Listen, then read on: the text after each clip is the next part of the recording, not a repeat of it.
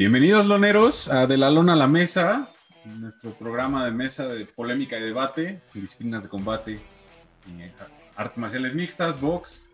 Y pues hoy, hoy con invitada de lujo, de nuevo una, una invitada de honor, de gala. Estamos con, con Nico Geraldo, la peleadora de MMA mexicana, este, recién, recién firmada con Combate Global. Nico, ¿cómo estás? Hola, muy bien, gracias. Gracias por, por este espacio. Recién firmadita con Global. Con Combate Global. No, al contrario, Nico, muchas gracias a ti por el tiempo, por, el, por, así que la entrevista con nosotros y pues por aceptar, ¿no? Con tan poca antelación. Pero pues bueno, saludo también a mi carnal Luis. Hoy, lamentablemente, nuestros compañeros Iram y Víctor no pueden estar con nosotros, pero te mandan muchos saludos, Nicole. esperamos hacerlo, de, hacerlo de nuevo. Eh, esperamos hacerlo de nuevo ya con ellos también en algún futuro.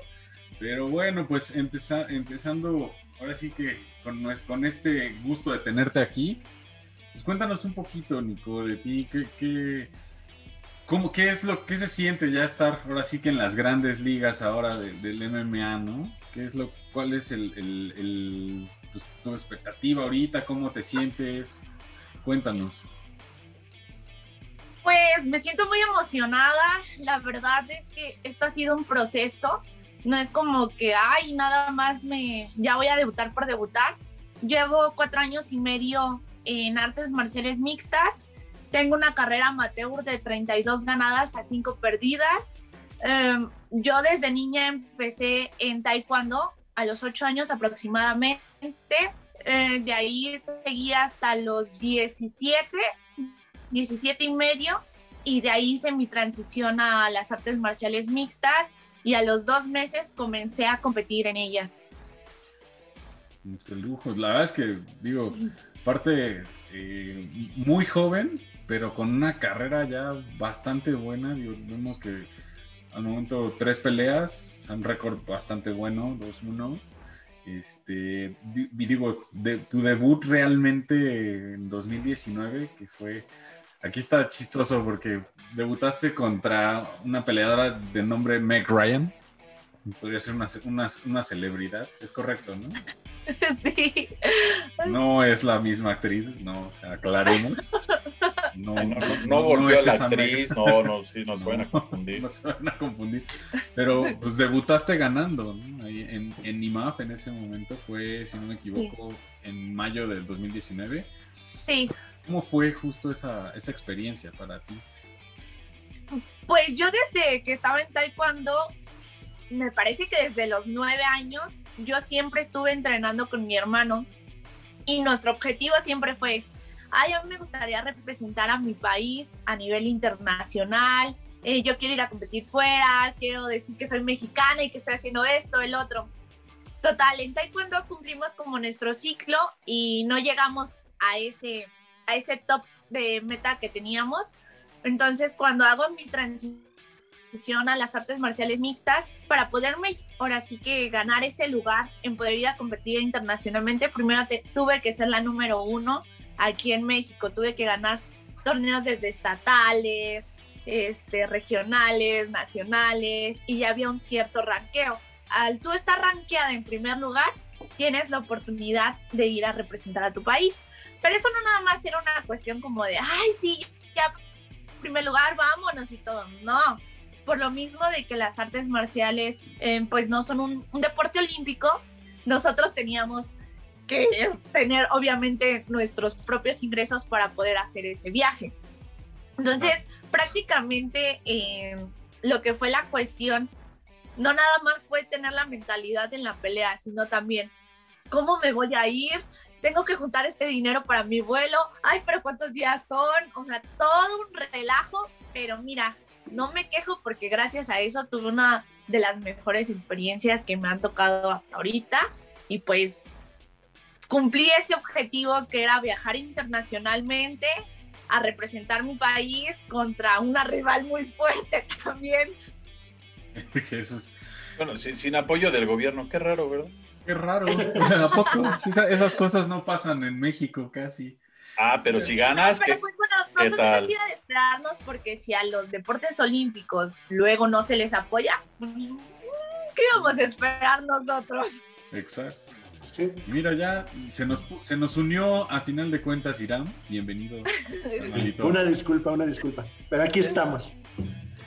Y pues sí, volviendo al tema, este, Nico, eh, pues la verdad es que sí, digo, son logros bastante pues, renombrables, o sea, medalla de oro a nivel nacional, o sea, de, MMA, eh, medalla de plata panamericana y medalla de bronce a nivel mundial, la verdad es que no es nada eh, pequeño, o sea, y digo, para la, para la carrera que tienes, hoy en día, pues, como te decía, eres, una, una, peleadora muy joven y con esta trayectoria la verdad es que es sumamente admirable y más, y más porque digo, si así estás ahorita, pues qué es lo que esperan, ¿no? O sea, créeme que ahorita yo me atrevo a decirte, estamos ante una gran promesa y futuro del MMA mexicano, ¿no? Entonces, la verdad es que qué orgullo, felicitaciones de nueva cuenta, este, y pues en este aspecto,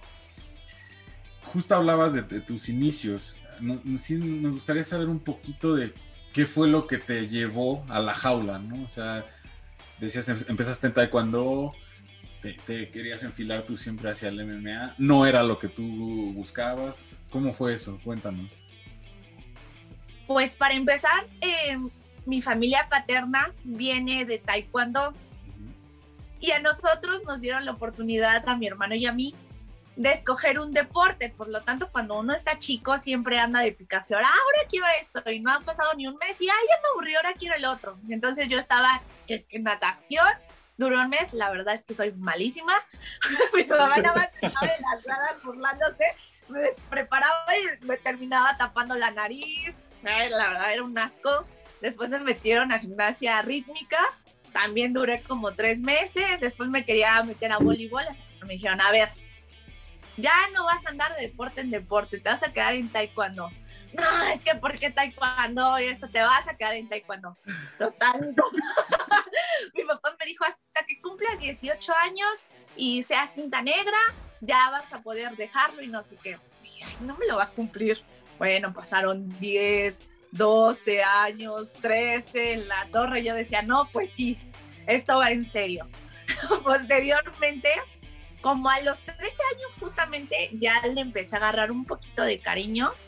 Eh, hago mi selectivo para quedar en la selección de la Ciudad de México. Igual, en Taekwondo, honestamente es un deporte muy, muy competitivo. Las gráficas son hasta de 25 competidores y así.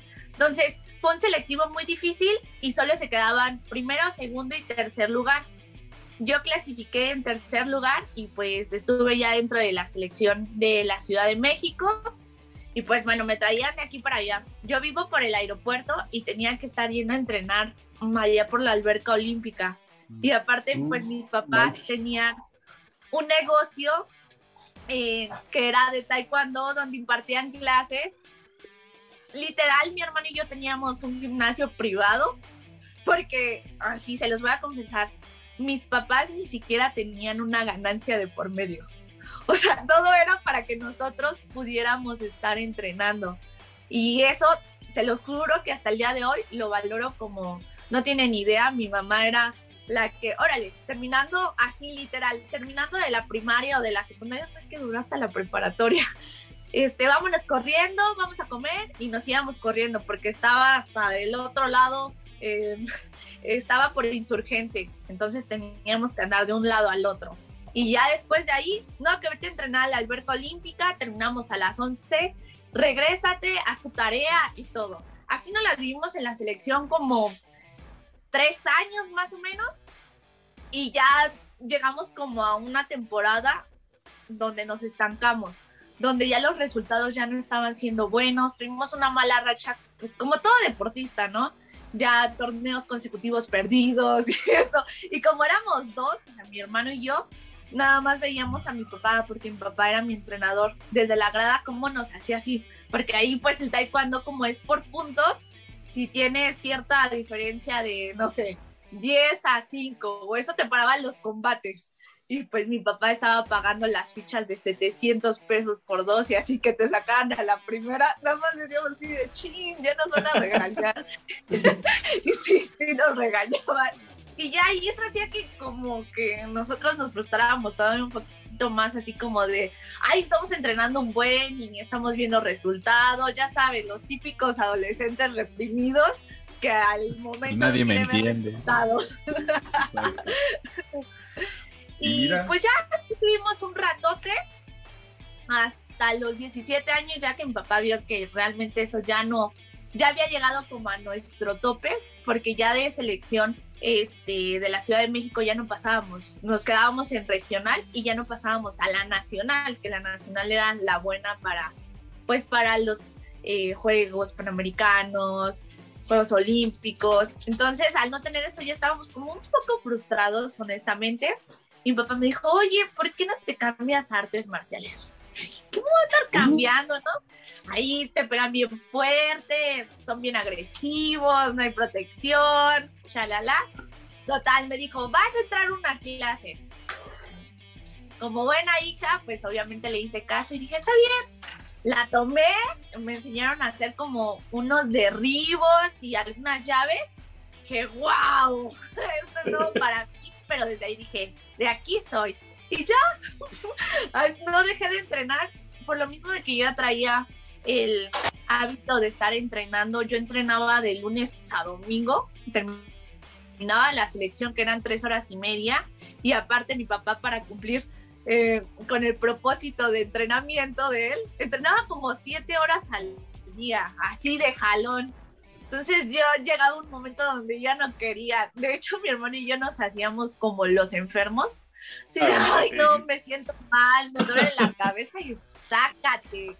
Nos paraba y órale, párense, rápido, a mí me vale. Ahorita se les va a quitar y todo el tiempo era así. O sea, mi papá pues era muy exigente, pero pues gracias a eso eh, pudimos continuar, porque si no hay como ese apoyo también de los papás, pues a ti se te hace muy fácil desistir, dices, ay, no, ya, aparte mis papás ni me presionan ni me dicen nada. Y como en mi casa se ocupa mucho de, el estudio va al pie con este, con el entrenamiento, teníamos que llevar las dos cosas así. Y era, ay, tengo que llegar de entrenar y aparte hacer tarea y después párate temprano. O sea, era todo un show. Y ya me cambié a artes marciales. Mm, les comento que a los dos meses ya estábamos compitiendo, empezamos a competir en la cuestión del grappling. O sea, ¿se cambiaron los dos? Nos dio a los dos meses, sí. O sea, tu hermano y tu hermano y tú se cambiaron. De sí, sí, de hecho vamos como, como al parejo así en todo lo que hemos hecho. Lo mismo, lo mismo, es así como mi super compañero de entrenamientos y de todo mi hermano. ¿Y, a qué pues, academia te, cambiaste, iniciaron? ¿Cómo, perdón? ¿En qué academia iniciaron o dónde los llevó tu papá a entrenar por primera vez? En Bone Breakers. Ah, siempre han estado en Bone Breakers. Sí, siempre hemos estado en Bone Breakers, sí. Un excelente semillero aquí en México. No, y aparte, pues Raúl fue tu entrenador para el Mundial. O sea... Mm, mi entrenador base fue Miguel Menchaca. Ah. De hecho, estuvo conmigo alrededor de cuatro años. Este fue mi entrenador base, Miguel Menchaca. Ya, muy bien. Oye, ¿y cómo fue? Ah, o sea, cuéntanos un poquito también, ¿cómo llegaste? O sea, la primera vez que llegaste a MMA, que sentiste un derribo, obviamente, pues no sé si, si es como en el box, la verdad, que en el box llegas y pues no se tientan el corazón contigo y boom, de lleno, sientes el primer cross, el primer gancho y ¡ay! Pero a ti cómo te fue, o sea, ¿cómo, cómo pues fue? Como te comento, en la filial que nosotros teníamos, ya cuando hicimos el cambio de insurgentes, ya mi filial ya me quedaba unas cuantas casas de mi casa. Por eso te digo que mis papás ahí pues implicaron mucho porque ellos dijeron, bueno, ahorita ya de estar yéndonos una hora, dos horas de traslado, lo vamos a tener unas cuantas casas. Y entonces, pues ahí, sí, ahí vamos, este, estaba desde las seis y como todo era nuevo, pues básicamente todos empezamos nuevos, entonces no era como que alguien tuviera más nivel que unos o que otros, o sea, todos empezamos novatos, desde cómo pararte, eh, cómo cerrar el puño, pero eso sí, no les voy a mentir, eh, hacer la transición sí nos costó bastante trabajo a los que veníamos de taekwondo, que era mi hermano y yo, ¿por qué? Porque en taekwondo pues estamos todo el tiempo en este saltando, saltando, la guardia abajo, es más velocidad, coordinación y llegamos acá y no saltes, te van a derribar, no esto, no el otro, no es que aquí no es de punteo, aquí tienes que lastimar. Entonces todo eso... ¿No lanzabas el golpe y gritabas? Ay, sí, no, incluso, o sea, al dar una patada, pues ya decía, ya traigo la base del pateo, ¿no? Y me ponen a dar una patada en un dummy y pues yo la pegaba con el empeñe. no, no, no es así, es con la espinilla y tienes que meter más la cadera y así yo, no, pues lo que yo sabía, pues aquí sí cambia, o sea, aunque sea pateo, el pateo es diferente. Pues es que, literalmente, es que aquí, aquí, literalmente vas a lastimar, no vas por un punto. Aquí vas a lastimar a tu oponente. Entonces, pues tú te vas a lastimar con el empeine, no el otro. Sí, sí, entonces eso sí me costaba así como un poco de trabajo, pero yo antes se me olvidaba contarles esa partecita. Yo antes de haber comenzado en MMA, unos que serán tres meses empecé en box.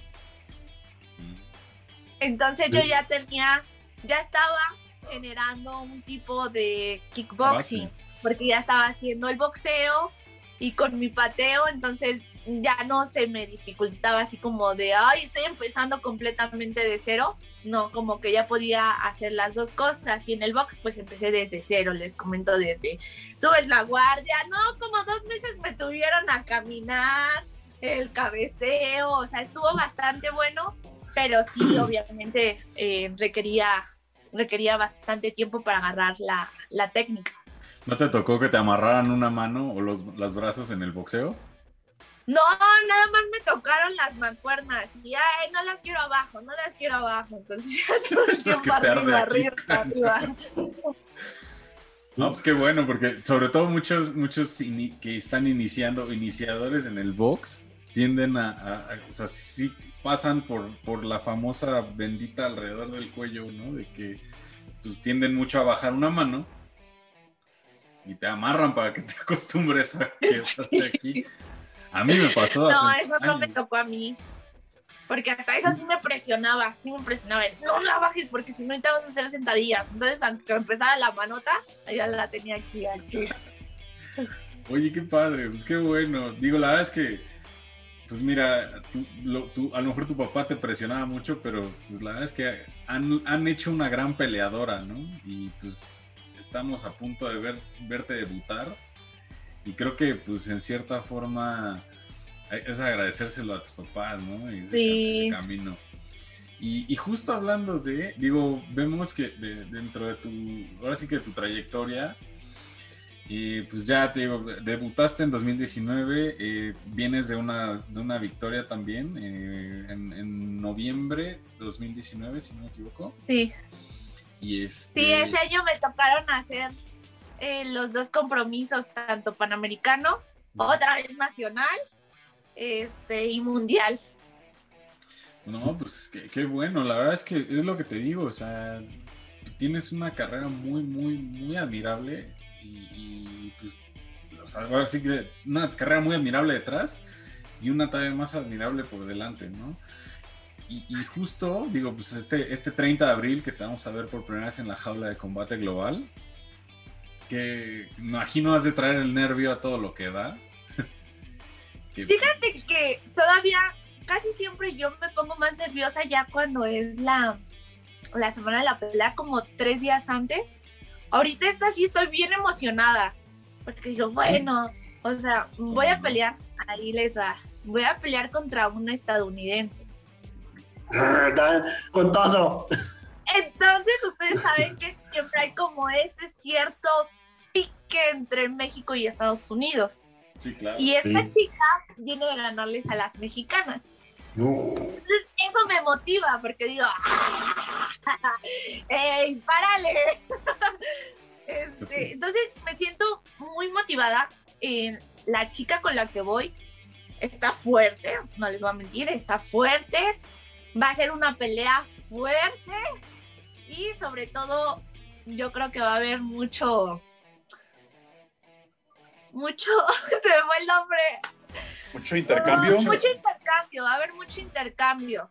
Oye, ¿pesas, eh, pesas, estás en 105 o 115? No, 115. 115. Peso es lo que le llaman en algunas promotoras peso átomo, ¿no? Sí. Mm, no, peso paja. 105 es este peso, peso átomo. cierto, Y en ese competí en el mundial. Y. No, no, no. ¿Está pesado? ¿Qué tal, ¿Qué tal los cortes de peso a ese? Pues yo siempre he peleado en mi peso. Y mi peso siempre han sido 52 kilogramos naturales. Entonces yo nunca había tenido ese problema de hacer cortes de peso. De hecho, en el Panamericano me fui en mi peso. Y sí tenía que sudar y nada más. Ah. No cenaba y eso, y ya daba el peso. Pero el problema ahí cuando fue el Mundial es de que cambiaron las categorías y hasta los 21 años ya era adulto y que no, que juvenil y no sé qué. Yo siempre he peleado en adulto, siempre. Entonces cuando vienen estas categorías se complica todo porque yo cumpleaños en septiembre. Entonces ya tenía los 21 y acá seguía arranqueada como en juvenil, pero allá ya no. Entonces fue un desastre. Y total me dijeron, ¿sabes qué? Aunque tú seas la arranqueada número uno, como en tu puesto del ranqueo en adulto ya está ocupado, te quedarías sin ir al mundial. Yo me quedé así de, no, ¿cómo me voy a quedar sin ir al mundial? No, ¿cómo creen? Bueno, pues está el cupo en la categoría átomo. ¿Cuánto es átomo? No, que 47. Y yo dije, bueno, pues está bien. Yo me aventé, la verdad soy de las personas que no piensa mucho las cosas, o sea, dice, lo, lo hago. Ya cuando estaba en plena, llevaba dieta como de dos meses y estaba bajando 100 gramos cada maldita semana. 100 gramos. Me faltaban todavía 3 kilos. Y yo decía, ¿cómo carajo lo voy a hacer? Porque allá en los torneos de Lima compites un día y al otro día tienes que volver a dar ese peso y al otro día y al otro día y al otro día. Entonces era un desgaste horrible porque pues por lo menos en profesional tienes un día para reponerte y shalala, shalala. Y aquí no, aquí te pesas, a las dos horas compites y otra vez, ¡pum! Entonces era así como un juego de... Primero hicimos escala en Ámsterdam y yo andaba como en los 40 y 48 aproximadamente. Cuando hago el viaje a Bahrein, que fue donde fue el mundial, automáticamente subo a los 52 kilos. Y yo dije, la torre, ¿cómo le voy a hacer? Yo estaba bien nerviosa por el peso. Dije, ahorita me van a pesar y ¿qué voy a hacer? No, pues empecé a hacer eh, trabajo de corte de peso y pues era algo nuevo para mí, que me sauna, salte, ponte a correr, tapada y esto y yo así como de, ay, yo me andaba muriendo porque pues nunca lo había hecho. Y ya el primer día me pesan y doy los 47, 700 y ya, ¡pum! Me lanzan este, a pelear ya después termina esa pelea, va todo bien, al otro ya tengo que volver a dar los 47, con solo hidratarme otra vez ya estaba en los 52, órale, ponte a hacer tu trabajo de corte de peso entre toda la tarde, toda la noche, toda la mañana y vete a pelear otra vez. Ya cuando fue la semifinal, mi cuerpo ya no dio más, este, y perdí una semifinal por no dar el peso. Fue el bronce, sí, el bronce, ¿no? Ajá, sí. Yo mi tirada en ese entonces, porque si para el Panamericano nos costó mucho juntar el dinero que era en, fue en Bahamas, no, para Bahrein, fue una la nota, una la nota como no tienen ni idea. Estuvimos boteando. Sí, sí, no, pues, pues, es que sí. no, no, no. Como, como, un viaje a Acapulco, más o menos. Sí, un viaje a Acapulco. Cinco veces ida y vuelta, ¿no? como un viaje a Acapulco, pero de más o menos. Oye, pues, y entonces, pues todos los que fuimos íbamos con la mentalidad de no me pueden sacar, o sea, me costó un buen en sacar el dinero, los campamentos, los cortes, y dije, no, no, no me van a sacar. Cuando me dicen así, me pesé sin nada de ropa y todo, y ya la báscula, y veo cómo me ponen así en rojo, así en toda mi hoja de descalificado. Y yo, ¿qué? Voy a perder una semifinal por no dar el... Me faltaron 300 gramos. 300 gramos para esa semifinal. y lo peor de todo es que no había tacos. Sí. Para desquitar el coraje. Sí, fue horrible. Mínimo. Oye, Nico, tengo una pregunta para ti. Eh, en este aspecto ya va a ser tu debut, como lo están mencionando, el, el 30 de abril. ¿Ya tienes con qué, bueno, esto se lo preguntamos así a la, a la conejo, ¿con qué canción vas a salir?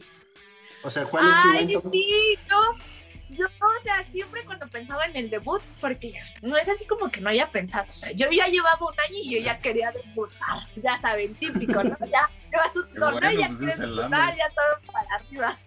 Este, sí, siempre he tenido como la noción de salir con una de Iron Maiden o con una de Motorhead. No, hasta que ven, ven, es lo que les digo. Sí, no, en No este sé caso, si en la liga, porque yo por los eventos que he estado notando, que han estado haciendo, todos salen como con las mismas canciones. Entonces, ahí hecho- me matarían mi. mi lo mismo que le dije a la Conejo. lo mismo que le dije a la conejo, porque siempre es o regional mexicano o banda. Siempre es con lo que. La conejo es la única que sale con Cártel de Santa, que dices, bueno, ok, más raperón. Y de hecho, sí fue así de que, a ver, ¿por qué no escogen algo más intimidante, algo diferente? ¿No? No, sí, yo sí, yo, yo de hecho escuché esta canción y se me pone la piel chinita. Entonces yo dije, fíjate, he estado pensando en eso porque dije, "No, demonios, y si no me dejan poner mi canción. Sí, No, pues ahí está. Y de hecho, por cierto, aprovechando, eh, sabemos que, que estamos to- estás todavía en, en proceso de selección y de, y de, pues sí, de sumar patrocinadores, así es que hacemos una invitación a todas aquellas marcas. apoyen. Apoyen, por favor, súmense a, a- a aparecer como parte del de los patrocinadores de Nico, aparecer en su lona, aparecer en su esquina prácticamente, ¿no? La verdad es que... sí. Todo, todo- este, los combates se están transmitiendo en Televisa, en TUDN y bueno, en Estados Unidos por Univision. Así es que por favor, súmense, hacemos la invitación. Cualquier Para- marca que y, quiera. para los que, y para los que no saben, Combate Global era lo que era Combate Combate. Así es. Combate Américas. Para que no comiencen Combate Global, ¿qué es eso? No, no. No, la verdad es que Eh, Era Combate Américas antes, ahora ya es Combate Global. Es en una- de Américas ya es una de las principales este, promotoras en- a, nivel América porque- y, y mucha de la temática es justo como bien lo decías tú, Nico, ¿no? que es ese México-Estados Unidos. ¿no? Y así es que sí, hacemos justo esa, esta invitación a las marcas que se quieran sumar. ¿Tienes algún este contacto o, o todo vía tus redes sociales para que... pues, En mis redes sociales. perfecto. Vamos a estar apareciendo. Vamos a Ah, estar vamos a poniendo estar aquí pasando- para que se, se suman y, y, Ah. pues, apoyen, apoyen al, al talento Apoyen. mexicano, caray. No, to- no, les cuesta, ¿eh? No crean que ellas, lle- no, no crean que Nicole llegó aquí nomás por su bonita cara, ¿eh? Exacto, ¿no? Justo bien. O sea, no Sí fue, lo no, es. no, o sea, no fue así de, no fue nomás así de, ay, mira, ya soy estrella. No, no, cuesta, cuesta, chavos. Cuesta, cuesta trabajo, cuesta dinero, cuesta. Ay, qué bueno que lo tocan ese, ese tema, porque sí, sí me han dicho, así como de, ¡ah! De hecho, yo no tengo la pinta como de una peleadora de MMA. O sea, piensan, ahorita ya hay como más este, variedad, pero siempre que dices peleadora de MMA se imaginan tatuajes, este, no sé, que estuviera rapada y así. Y No. siempre, no sé en cámara cómo me vean, pero en persona estoy, estoy delgadita y siempre en los torneos deberían de ver cómo me subestiman, ¿eh? Como No, desde que me tocaban en gráficas me decían, vas contra la morrita flaquita. No, y es que, y es que la verdad, o sea, la gente no sé por qué piensa que, que los que entrenan MMA, pues ya, o sea, ellos entrenan, ellos no invierten, no tienen dinero, o sea, no tienen que invertir nada ya todo, no, no, o sea, pues tienen que buscar patrocinadores. El Sí. patrocinador les exige, entonces, pues con esa exigencia, pues vienen sus entrenamientos dos, tres, cuatro veces al día, su alimentación es especial, o sea, no pueden comer como yo una torta, una pizza. No, no, no. Una No. guajolota antes de entrenar, güey. ¿no? O sea, ellos, ellos, eh, eh, ellos tienen que invertir, o sea, en su alimento. Y pues para eso se necesitan patrocinadores, para eso se necesita dinero, Sí. para todo eso se necesita inversión. No crean que ellos nomás así de la nada, así, ah, ya, yo ya, ya, mira, mis papás van a pagar todo, yo pago todo, no, no, no, no, no. E importantísimo, mi gente, acaba, acaba de tocar algo muy, muy, muy importante, Nicole. No estereotipar, no sé, o sea, por ejemplo, así la señorita como la ven, y que, ay, no, así, les podría dar una madrina que acabarían en el hospital, así es que es parte de todo, de no, no, no, no generalizar, no estereotipar, créanme, créanme que es, o sea, es, es muy, pues es muy retrógrada eso, ese pensamiento, ¿no? De, ay, pues cómo, porque la veo bonita, o sea, justo es, es cuando dicen, es que no tiene la pinta de peleadora, pues, cuál es esa pinta, ¿no? Por eso, porque es tan buena que no le pegan, no sean babosos. Exacto, o sea, hay, hay peleadores que, que, no están tatuados, hay peleadores que, que, incluso hay peleadoras y peleadores que son modelos, o sea, entonces... Sí. O sea, no, no, por el hecho de ser un, como dicen por ahí, y con todo respeto, una cara bonita, pues no quiere decir que no, que, que no sea un buen peleador, ¿no? O sea, al contrario. Y, o sea, una de las razones por las, por las que Nicole está donde está ahorita no es eso. O sea, es, es porque es muy buena en lo que hace, es muy buena en, en, en, ahora sí que en su desempeño de, deportivo. Y pues vale la pena y vale muchísimo el apoyarla eh, eh, con este tema de los patrocinadores. Si no, pues síganla en sus redes y estén al pendiente de combate global para que también este, pues la apoyemos, ¿no? A final de cuentas, se está, literalmente se está rompiendo la cara por México por representar a su país. Y pues eso es un honor para todos nosotros. Ahí andan apoyando a los, a los ¿cuántos jugadores son de la selección que ni 24 no, pueden darle una satisfacción a su país?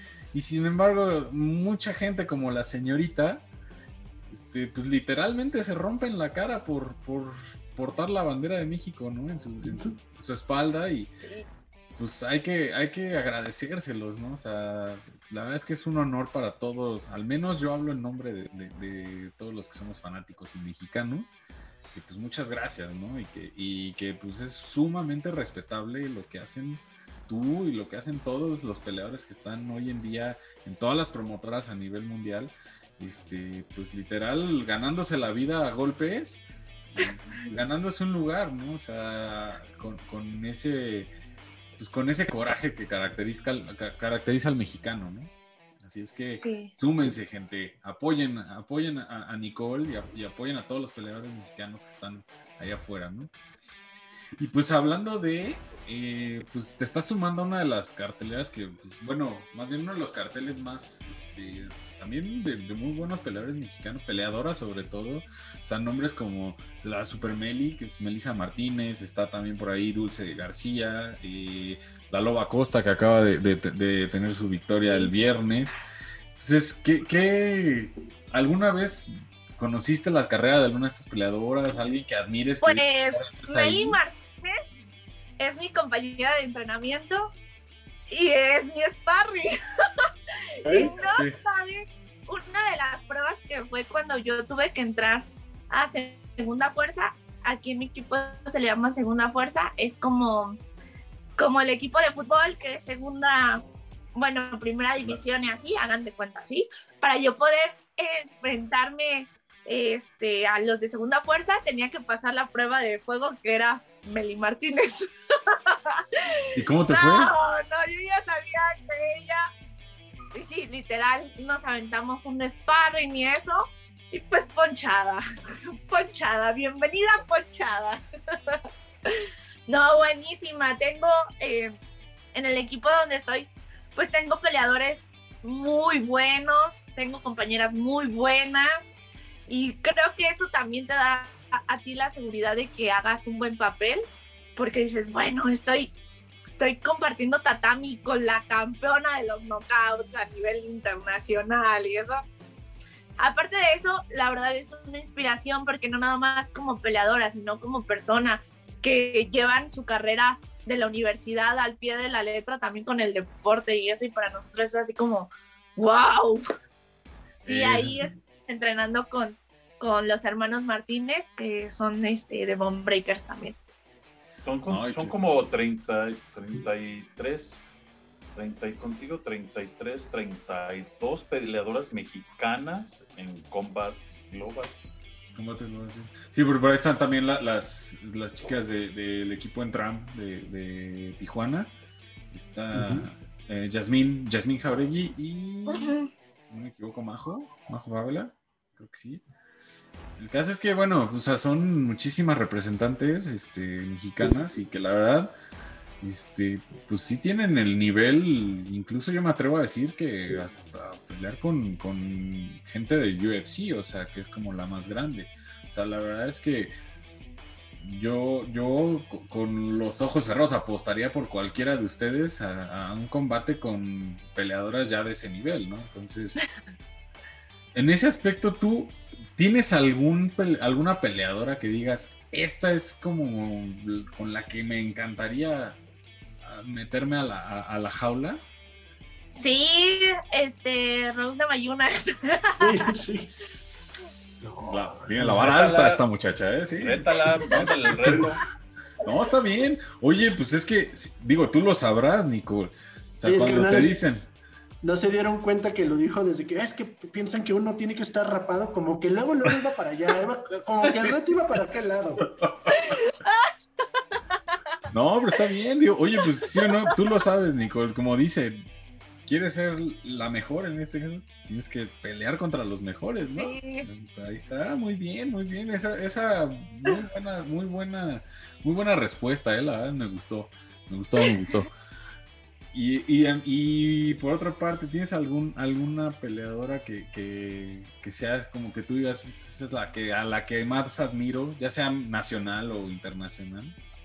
Um, pues me gustan mucho las mexicanas Alexa Grasso, Irene Aldana. Me gusta su trayectoria que han tenido, incluso, pues obviamente gracias a ellas, pues se abrieron también parte, parte del camino para las mexicanas, ¿no? Ellas fueron primero las primeras representantes, ahorita ya pues vienen atrás mucho más, eh, pero ellas creo que son parte fundamental de las artes marciales Incluso yo, a mí me gustaría, ahorita por ejemplo, es enfocarme en combate global, a ver qué, me, qué pelea me va a salir después.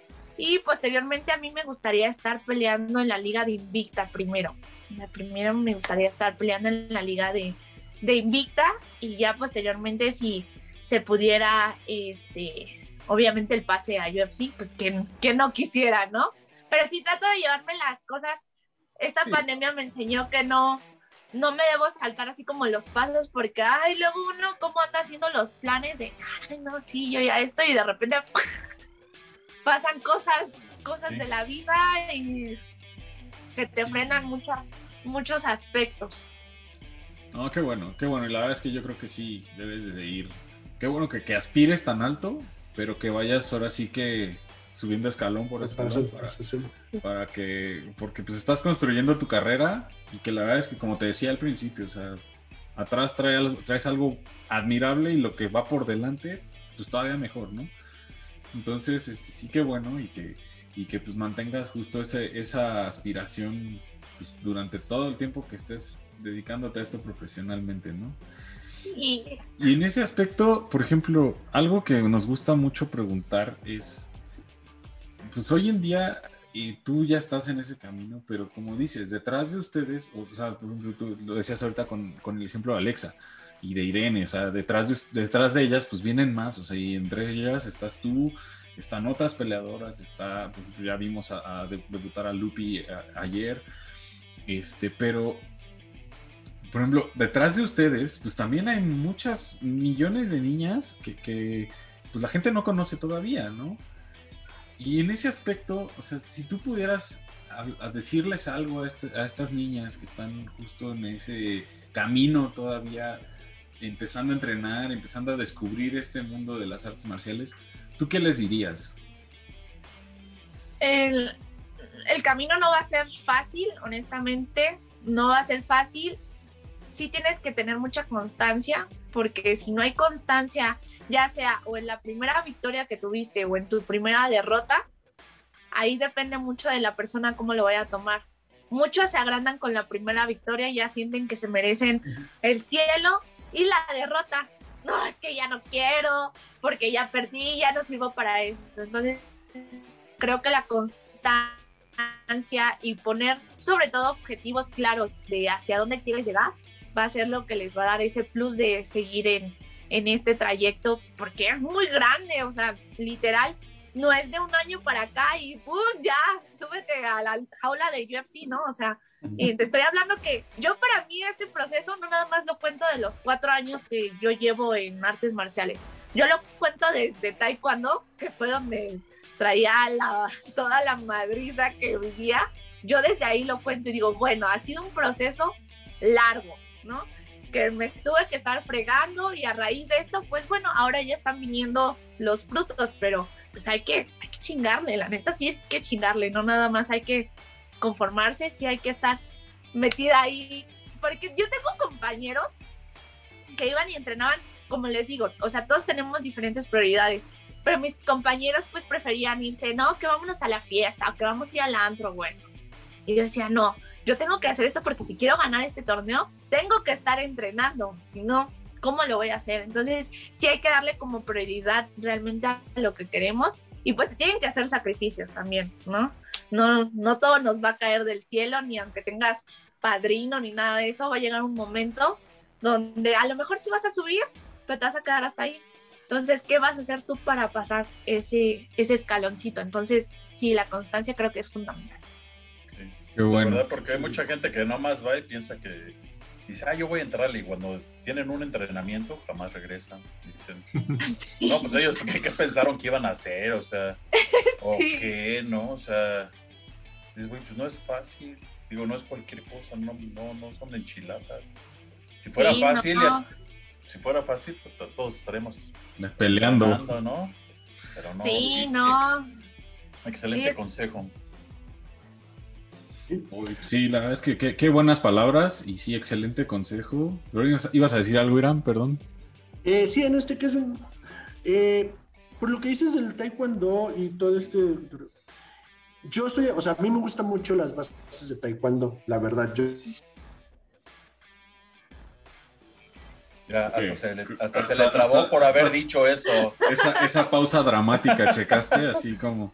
Sí, sí, así como que el Zoom dijo, no, cállate. No, lo, que pasa es que, lo que pasa es que Irán eh, tiene una base como formación, en cierta forma. Su papá muchos años fue maestro de, de, karate. de karate, ¿cierto?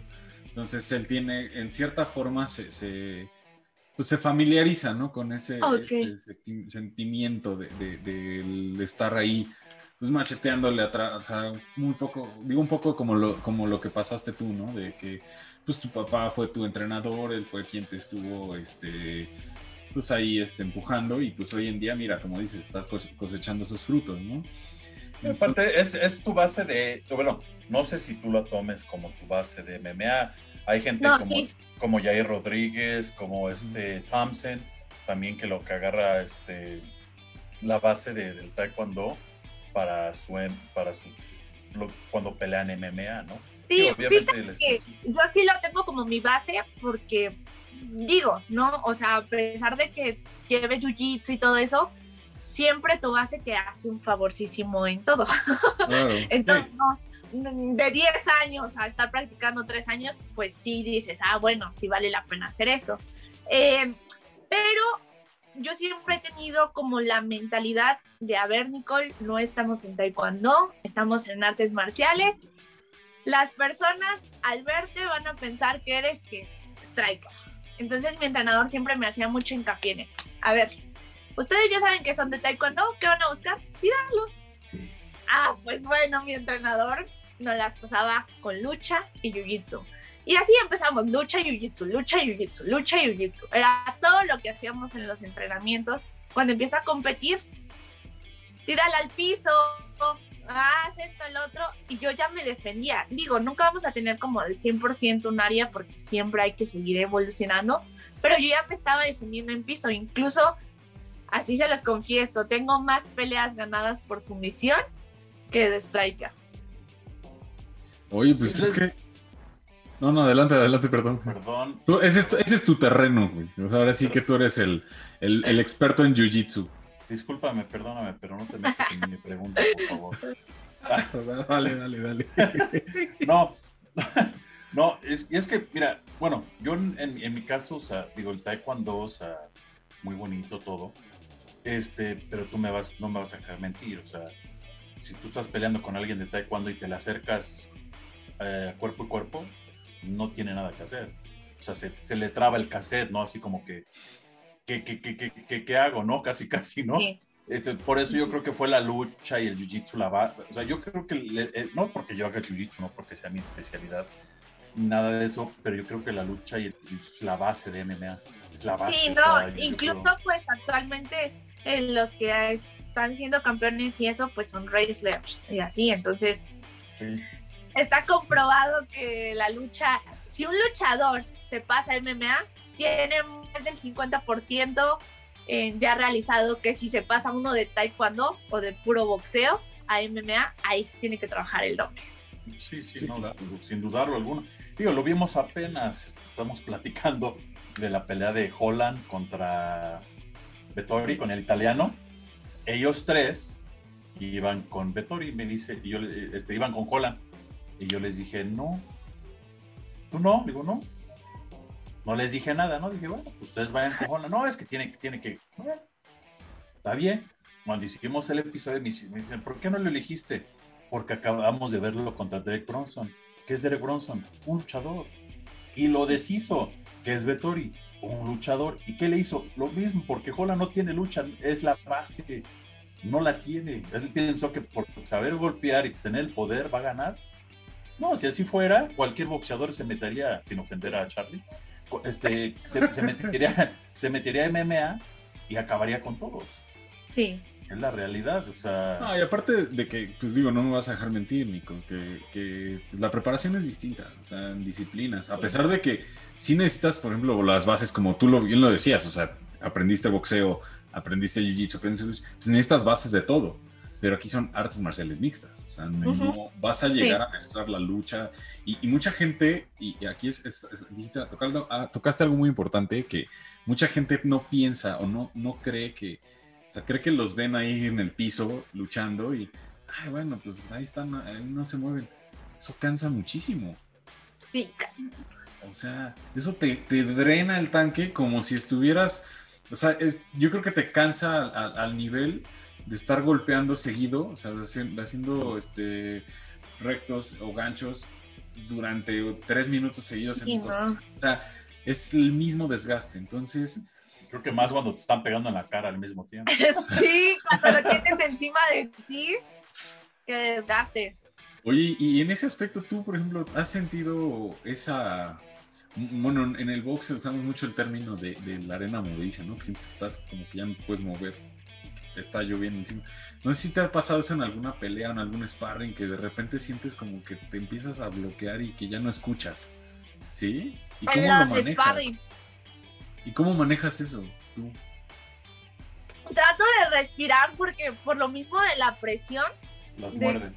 si te tiene montado y te está pegando, tú quieres intentar salir y ay, de una vez no los han dicho de una, pues no vas a salir, ¿no? Entonces tienes que estar una tras otra, tras otra empujoncito, pero es bien difícil tener a alguien encima de ti, podértelo quitar. Es bien complicado, es bien desgastante, pero yo lo digo siempre, yo prefiero sufrir ahorita en los entrenamientos que a que me lo hagan en una pelea. Entonces, pues para eso son, ¿no? Que frustre y todo, pero que eso no me vaya a pasar en una pelea. Y sí, se han llegado, güey, a todos nos ha pasado eso, que en el, en el entrenamiento te calientas y ¡bum! te le vas encima. Sí, sobre todo cuando recién empecé, era cuando me pegaban y me iba hacia adelante.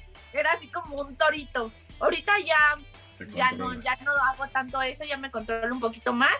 Pero sí me ha pasado, incluso pues a mí me pasó que, que me lo jugaron en contra mía eh, me tocó, casi nunca he, entrenado con mujeres por lo mismo de que las mujeres no se atreven mucho. Siempre estaba rodeada de hombres y en un entrenamiento me pasó que estaba conectando un chico, de hecho ya me iba para el Panamericano, no, era para el Mundial, no tiene mucho, este, ya me iba para el Mundial y me dio un patadón porque se enojó que le estaba conectando y me hizo un corte de toda la ceja, así literal, toda mi ceja en un entrenamiento. Y yo así de, ya me arruinaste mi participación, pero me cortó todo, o sea, ni siquiera en un torneo ni, eso me había pasado y me terminó pasando en un entrenamiento por lo mismo de que no sabemos controlar a veces esas emociones. Sí, híjole, no manches, la verdad nunca había escuchado que eso, ¿eh? digo, sí, obviamente en el box que, pues sí, de repente salen ya con pómulo hinchado, obviamente sangre en la nariz y demás. O a lo más que me había pasado era la nariz rota, ¿no? Pero ya que te corten en un entrenamiento, qué grueso, ¿eh? Sí, no, aparte dijera, bueno, fue un cortecito. No, se llevó toda mi ceja. Yo porque estoy cejona, pero literal me iba a quedar con esto. Con esto me iba a quedar, todo lo demás me lo cortó. No sé si se vea, pero se ve un poco la cicatriz. Y no traigo nada de maquillaje, ¿eh? o sea, estas son, son mis cejas. Me ayudó de que soy cejona, pero me iba a quedar bien chaca, iba a quedar súper chaquísima. Me... me metieron siete puntadas. Ah, ahora sí va a parecer peleadora. Para los que digan, no, no parece peleadora, pues miren. Hasta una cortada aquí para que digan que sí. sí, no, no, sí, digo, eso honestamente ya en una pelea, pues sí dices, ya sabes a lo que voy, sé que ya voy a empezar a quedar como Chucky y eso, pero en un entrenamiento no te lo esperabas y menos, menos con la magnitud de corte que traía. yo ya cuando llegué a mi casa, yo ya, porque ya, bueno, solo fue el corte. Traía el ojo, la nariz, y llego a mi casa y ya toda, toda así, mi mamá pues luego, luego se pone, ¿qué te pasó? No, nada, nomás fue un golpe. Ya cuando me tuve que lavar y vio toda la cocida aquí, ya. que ya lo, lo, peor de Porque todo, a mi mamá no le gusta este deporte. Mi mamá odia este deporte. Lo odia, dice, no, es que, es que aquí te van a dejar bien estúpida. Oiga, dígale, no, no, mamá, ¿cómo crees? Eso es el box. No le gusta, pero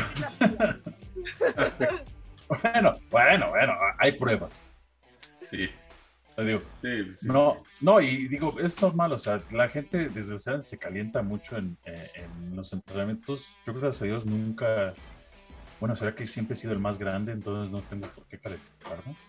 Este, pero digo, o sea, eso no, no es bueno, porque como te pasó a ti, ¿no? O sea, ibas para un nacional y te cortan. Y no, para el mundial. Ah, peor, aún, para un mundial. O sea, y cortarte dices, no chinguen, o sea, de veras, o sea, ponen todo en, en, en Jeopardy por tu participación. Y sí, la verdad, hay, hay digo, yo no, nunca, no, no, no he rolado con mujeres tanto, porque, este, yo peso por el peso como, como 120 y tantos entonces este no pero sí he rolado un par de veces con compañeras y no me mancho porque nunca me he manchado. Con única persona que sí realmente dejo mi peso caer es con mi profesor. Pero porque es mi profesor no es más chingón que yo. Entonces ahí se vale. Yo con los demás sí no dejo mi peso caer porque siento que me mancho. Aunque ellos me dicen déjalo caer no, nunca me ha gustado lastimar a alguien. Yo me retiré de competencia hace, hace años, yo no compito. Entonces, este, pero no tampoco me voy a manchar porque ellos siguen compitiendo y pues, aunque ellas digan, deja tu peso caer, conozco mi peso, no lo quieres encima. no los voy a lastimar, digo, para eso. no, y aparte... que, que el entrenamiento sea eso. Aparte, te soy súper honesto. Yo, por ejemplo, a mí sí me ha tocado hacer sparring con, chicas en, gimnasio. Y la verdad es que, o sea, me han pegado muchos, incluido Víctor, por ejemplo, que nuestro compañero, que no está hoy con nosotros, pero él también me llegó a pegar, me pegaron mis entrenadores, todo. Pero de verdad es que cuando he hecho sparring con chicas, no manches, o sea, no sé, como que siento que hasta te pegan con más furia, no sé, o sea, pero los golpes de, a mí en lo personal, los golpes de, las chicas me han dolido muchísimo más, o sea, neta, y, me han dejado más marcas que, con otros compañeros. Sí, se manchan, las mujeres se manchan más que los hombres. ¿eh? Eso lo que... al, menos, al menos en mi caso sí me ha tocado, que conmigo sí se manchan, pero en cierta forma yo lo que digo, pues está bien, porque a final de cuentas sin, ningún, sin ofender ni nada, al contrario, pero sí tienen cierta desventaja en cuestión peso. Sí. O sea, obviamente, pues no comparas mi peso con el de una chica de 50, 60 kilos a lo mucho, ¿no? Pero no se dan cuenta que nosotros también somos sensibles. Sí, uno también, es- uno también se, ma- uno No. también se mayuga. es el hecho de que las mujeres están acostumbradas a siempre, pues uno también le baja, ¿no? La- el hecho de golpear o lo que sea en sparring, ¿no? Pero ella sí es de que, ah, pues va, con todo. Y muchas veces tú no te esperas ese golpe de una mujer, o sea, por eso sí, también es, ah, no pasa nada. Y de repente, digo, porque en cierta forma, las veces que llegué a entrenar y hice sparring, sí puede, ay, espérame, no te voy a golpear igual, aguanta. o sea, Sí, sí. pero, pero pues está chido, la neta. Bueno, a mí sí me late que diga, nada, no hay bronca, dale. No, y esa es una de las cosas buenas, esa es una de las cosas padres de hacer sparring con, con- con mujeres. Bueno, o sea, uno como hombre, porque, pues, a- a- a pes- aparte siento que, que, pues sí las enseñas a, a cómo reaccionar ante una situación real, ¿no? O sea, Sí, exacto. pues la verdad es que lamentablemente, y, y, pues hoy en día estamos en una situación en la que pues, un- existe mucho, mucho tema de la violencia hacia la, hacia la mujer y pues, pues qué mal que, que haya que enseñarlo, pero pues qué bueno que se, se puede aprender, ¿no? Y, Sí. y- y en ese aspecto, pues creo que eh, tú, tú tienes como que todo el, el- el conocimiento y know-how de, de- de, pues, de lo que estamos diciendo, ¿no? Entonces, en- ¿tú alguna vez te han pedido justo que, que, pues, en- en- pues enseñes a alguien o que des algún tema de, de- de cursos o de clases o eso, algo así? Defensa personal. Defensa personal. Sí, sí, sí me ha tocado dar cursos. Eh, hubo un curso que literal me dejó asombrada. Nos mandaron, igual aquí en la Ciudad de México, pero me parece que por el Ajusco, o sea, todavía seguía siendo como Ciudad de México. Horrible, horrible, así se los voy a decir. O sea, yo sabía, obviamente tú escuchas de los casos donde el machismo y todo eso, y dices, bueno, sí, pero ellas son las que se dejan. No, ahí parecía un pueblito nos mandaron a dar un curso de defensa personal. Literal, las señoras que iban nos decían gracias por habernos eh, dado estos cursos porque ya me tiene harta mi marido.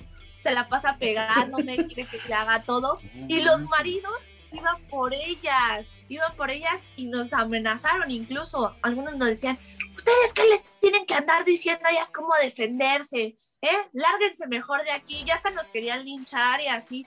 O sea, era una cuestión que decías, ¿es en serio? Pues seguimos en la Ciudad de México y parecía así la gente como si fuera de pueblo y las... Han Las comenzado una madriza. más- Sí, ya estaban súper desesperadas. ¿Y sabes qué es lo peor?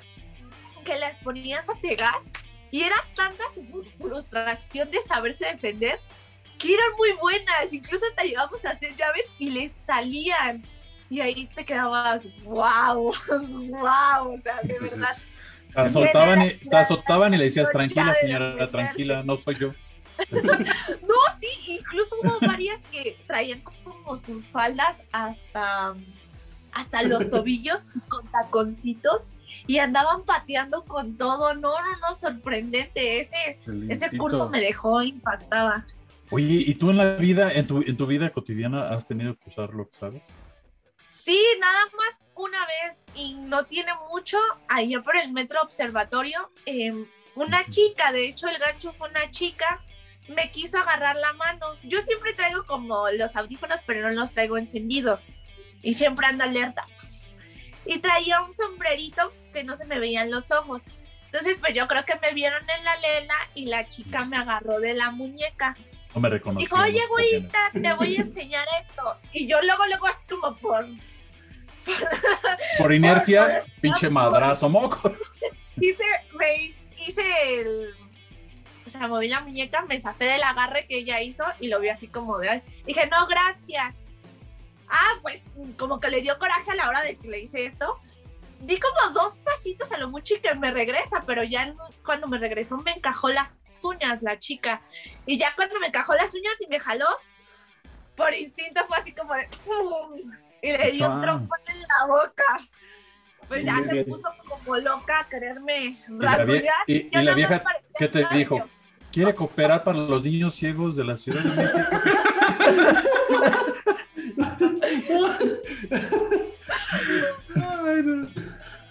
Oye, Ay, ¿qué- Oye, no, qué pero te ¿qué, querías qué- hacer?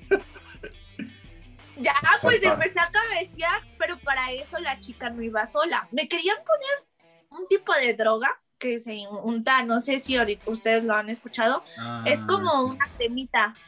Esa me la Mm. querían untar. Estaba Pues- la chica que vendiendo y a unos pasos estaban dos chavos. Yo me percaté de eso, entonces cuando le di el primer trompón, yo creo que ellos dijeron, no, pues ahorita esta le va a contestar, porque eran chacas, ¿eh? O sea, yo no soy fresa, yo vivo en barrio, pero ellos, ellos se veían de barrio, de barrio, literal. Entonces yo cuando los vi, yo dije, ni modo, les voy a tener que pegar a los tres, así. Eso fue lo primerito que pasó por mi cabeza. Ya cuando le vuelvo a dar el otro trompón a la chica, pues ya le empieza a chorrar toda la nariz y el labio. Este, corren estos dos tipos y me dicen, ay, no te quieres sentir bien vergas, mija. Y dije, pues como quieras. Esa Sí, huevo, es que-. No, es que esa, esa es la reacción, o sea, ellos no se- ellos esperan que, que te eches para atrás y que te intimides y que te dé miedo, pero lo que tú hiciste, a ellos, o sea, ellos lo saca de su zona como, pues por decir así, de confort, entonces, pues eso ya los, los, No, de hecho ya iban a pegarme. Entre los dos chavos y la chava iban a pegarme. No sé, por cuestiones del destino salió un policía de, de ahí del metro de Había observatorio. sacado el machete. ¿Qué pedo? ¿Qué pedo?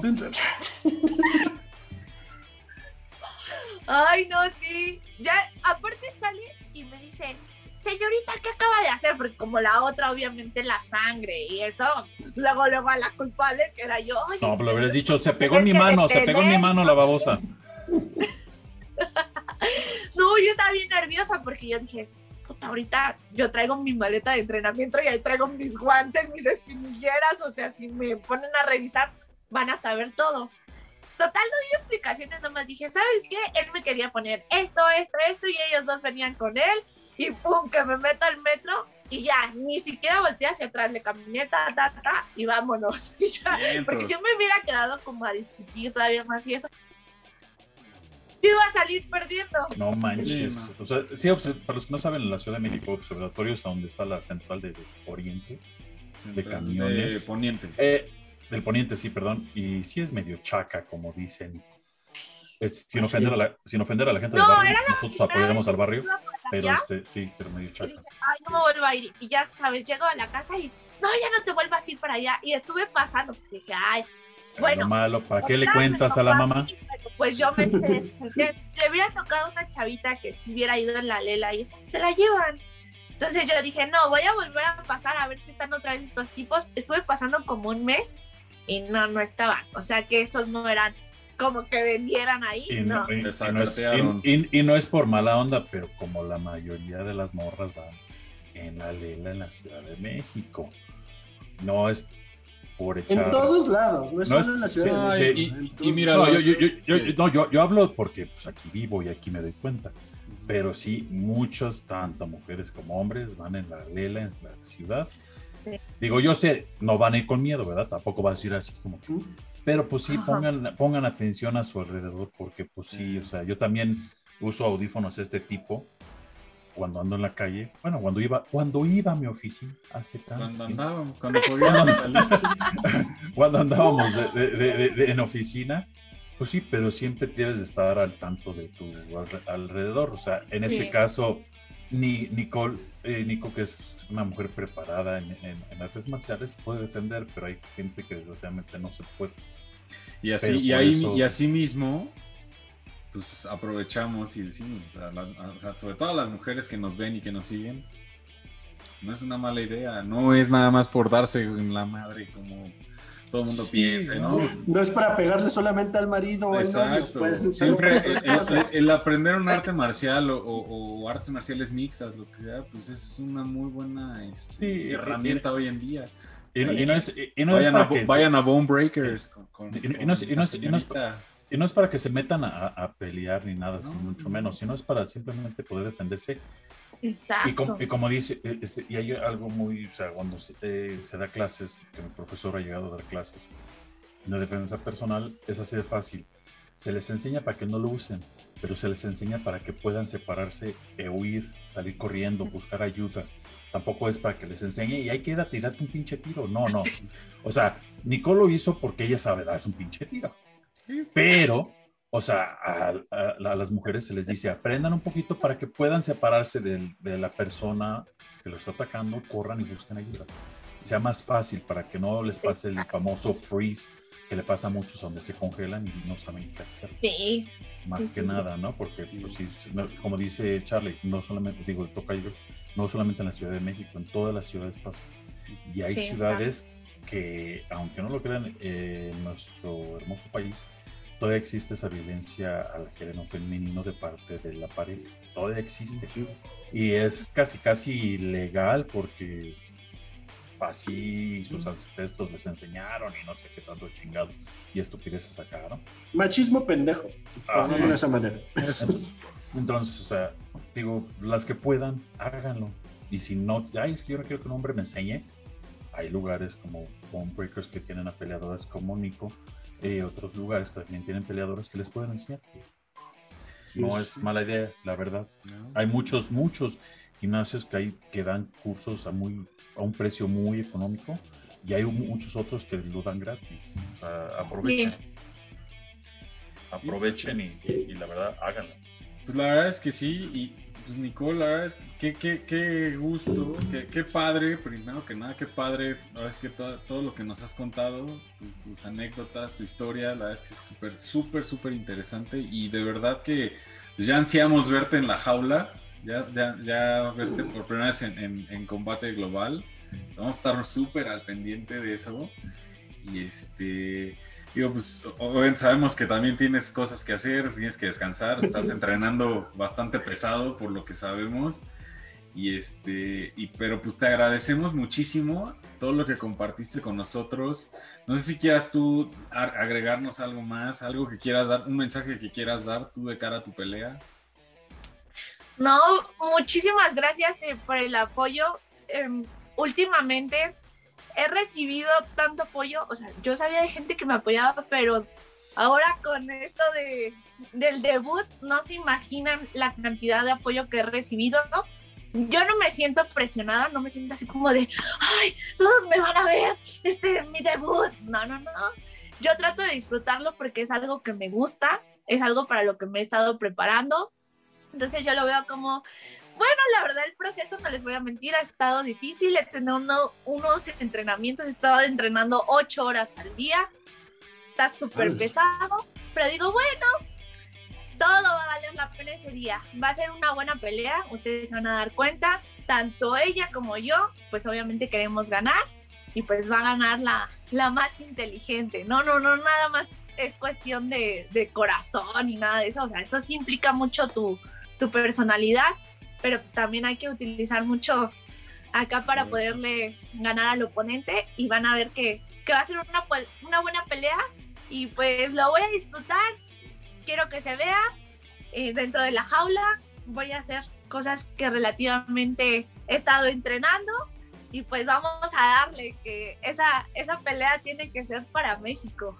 Exacto, ¿no? Y, sobre todo, como dijiste, que ella, que, tu contrincante viene de ganarle a las mexicanas, así es que tú vas a ser como la vengadora, la vengadora mexicana. Sí.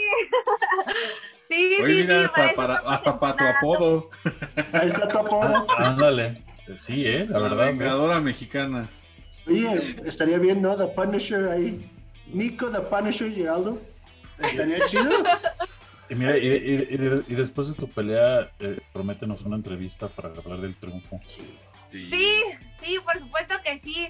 Vamos, vamos a ir con, con todo. Va a ser una buena pelea. ¿sabes a, dónde va a ser? ¿Sabes a dónde va a ser? Va a ser en Estados Unidos. En Miami, ¿no? Sí, va a ser en Miami, Florida. Ay, pobrecito, te vas a Miami. No, pues bueno, fuera, ah. regresa aquí, termina de pelear y vámonos. ya regresense, ya, órale, ya váyanse. Pero pues ya, ya, estaremos festejando un triunfo contigo. Pues vas a ver, y, y estoy segurísimo que te vamos a ver muy pronto pues, con más logros, más victorias y, y, esperamos verte también con un cinturón, ¿no? Entonces, este... Y antes de dejarte ir, acuérdense, patrocinadores. Patrocinadores, por favor. Aquí, va, aquí van a estar las redes sociales las redes para que se sumen, Nicole. contacten. Apoyen a, apoyen a Nicole y hay muchísimos otros talentos también, pero ahorita nos, nos interesa mucho que apoyen a Nicole porque pues, va, va, promete mucho en su carrera y, y pues, va por un debut a lo grande. Entonces, apóyenla, por favor, súmense, sean parte de su esquina.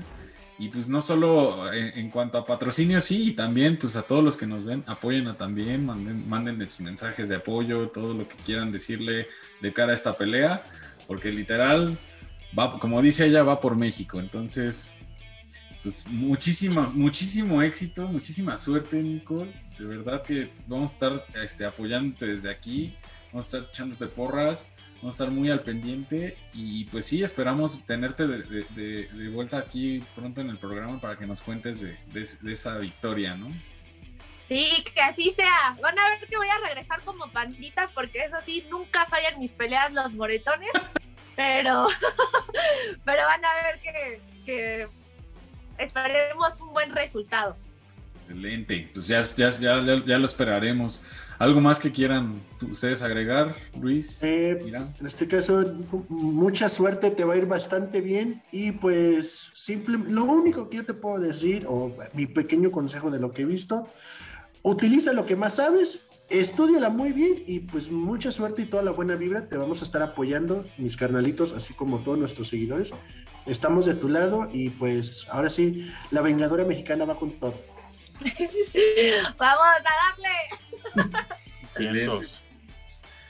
Dale, chavos, pues esa fue Nicole Geraldo, que estuvo con nosotros, invitada de lujo. Ya saben que van a estar en este Combat Global 30 de abril. Eh, va a pelear contra una americana, una gringa. No, este, no supimos el nombre, no nos dijo el nombre, pero va a estar este, ahí. Pronto vamos, va a estar apareciendo, lo pondré aquí, lo buscaré y lo pondré este, aquí, no se preocupe. Y este, para que estén al tanto de su pelea que pasa por Charlie, dijiste. las, estas las Televisa TUDN o TUDN, que es de Televisa. Televisa las, también las pasa en, ah, a 9 y en Estados Unidos, o, vaya, también la gente que tenga sistema de televisión de, paga y Telemundo. ¿Es Telemundo? Sí, o Univisión, una de esas dos. Univisión, ah, una de perdón, Univisión, perdón, es Univisión. Una promesa del MMA mexicano este, sí, ya sé, otra mujer. Pero aguántense, culeros. Ay, y no, bueno, a ver, todos los datos no se quejen, la verdad, seamos honestos, todas han estado muy guapas y saben de lo que hablan. Y son excelentes peleadoras. aparte, eh, digo, aparte, todas les rompen su madre. Entonces, entonces mejor. Y mujeres, pues no es de nosotros. Con nosotros tienen, ¿para qué quieren otro cabrón aquí? Mejor, ¿no? Ven estas bellezas nomás. bueno, no, vino Vic, pero ya saben. Sí, no vino el, Pantera, pero pues ese güey nos roba, es el todas mías. no, y pues ahí la verdad es que apoyemos a, los mexicanos que están este, pues, peleando ahora ya en, en las promotoras internacionales. La verdad es que no es nada fácil estar ahí, no es nada fácil llegar ahí, no es nada fácil estar parado en una jaula en el extranjero con la bandera de tu país. Digo, a pesar de que es un orgullo, no es nada fácil. Entonces. Porque ella va a ir, va a ir a Estados Unidos, en Miami, va a pelear contra la americana en su país. Y se regresa. Y ya después se regresa, o sea, pero como siempre, va con todo en contra, con la americana, en la casa de la americana, con la afición de la americana pues hay que apoyar. Van a, salir sus redes sociales de ella aquí para que la apoyen. Para que este, patrocinadores, está buscando patrocinadores todavía, este, apóyenla, apóyenla. Es una peleadora mexicana muy buena, ¿no? Este, una gran promesa. Créame, que tu marca salga en Estados Unidos y digan, ah, no manches, mira, pinche marca acá, oh, no chinguen. Con lo poco o lo mucho que puedan cooperar y ayudar, créame que Nicole se va a poder echar la mano van a salir en su manta, va a ser, va, es algo transmitido en toda Latinoamérica. Hay que hacer vaquita, ¿no? Hay que hacer nuestra vaquita igual para que sí, salga la neta, pues sí, ¿por qué no? O sea, la verdad, mira, o sea, ¿por qué no?